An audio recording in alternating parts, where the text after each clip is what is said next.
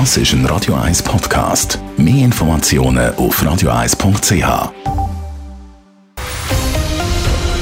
Radio 1 Thema.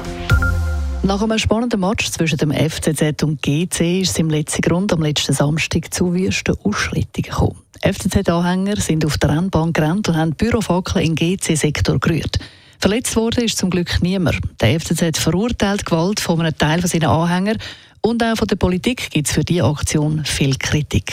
Viel mehr, weil man endlich griffige Massnahmen gegen die Chaoten, Nadine Cantoni berichtet.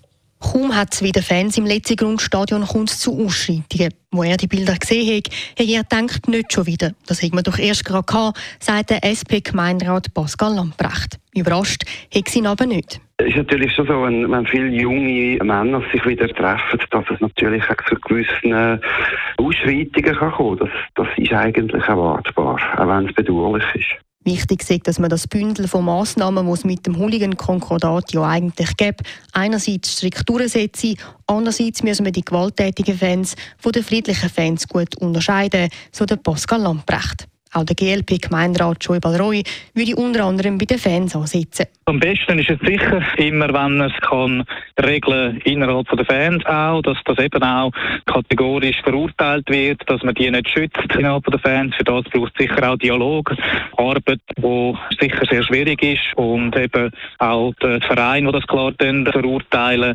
Es braucht ein bisschen alle dazu. Ich kann nicht sagen, dass nur alleine repressive Massnahmen würden greifen ein Allerheilmittel gäbe es aber nicht. Das sehe mir auch im Ausland, so der Schäuble Roy. Der SVP-Gemeinderat Stefan Urech war am Samstagabend selber im Stadion. Er hat seinen Augen nicht getraut, wo die FCZ-Hooligans über das Spielfeld Richtung GC-Fansektor grenzen. Er hoffe, dass der Schweizer Fußballverband Geisterspiel für den FCZ anordnet. Aber auch die Stadt Zürich müsse aktiv werden. Stadt Zürich finanziert am FC Zürich ein Trainingsgelände im Herren Schürli und an weiteren Orten unterstützt sie den FCZ mit Beiträgen an die Fanarbeit.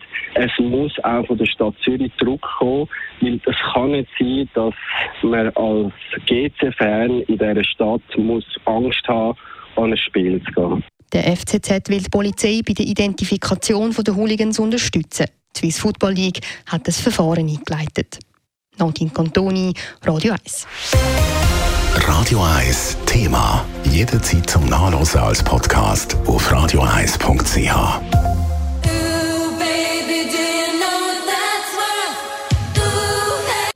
Radio 1 ist Ihre News-Sender. Wenn Sie wichtige Informationen oder Hinweise haben, rufen Sie uns an auf 044 208 1111 oder schreiben Sie uns auf redaktion.radio1.ch.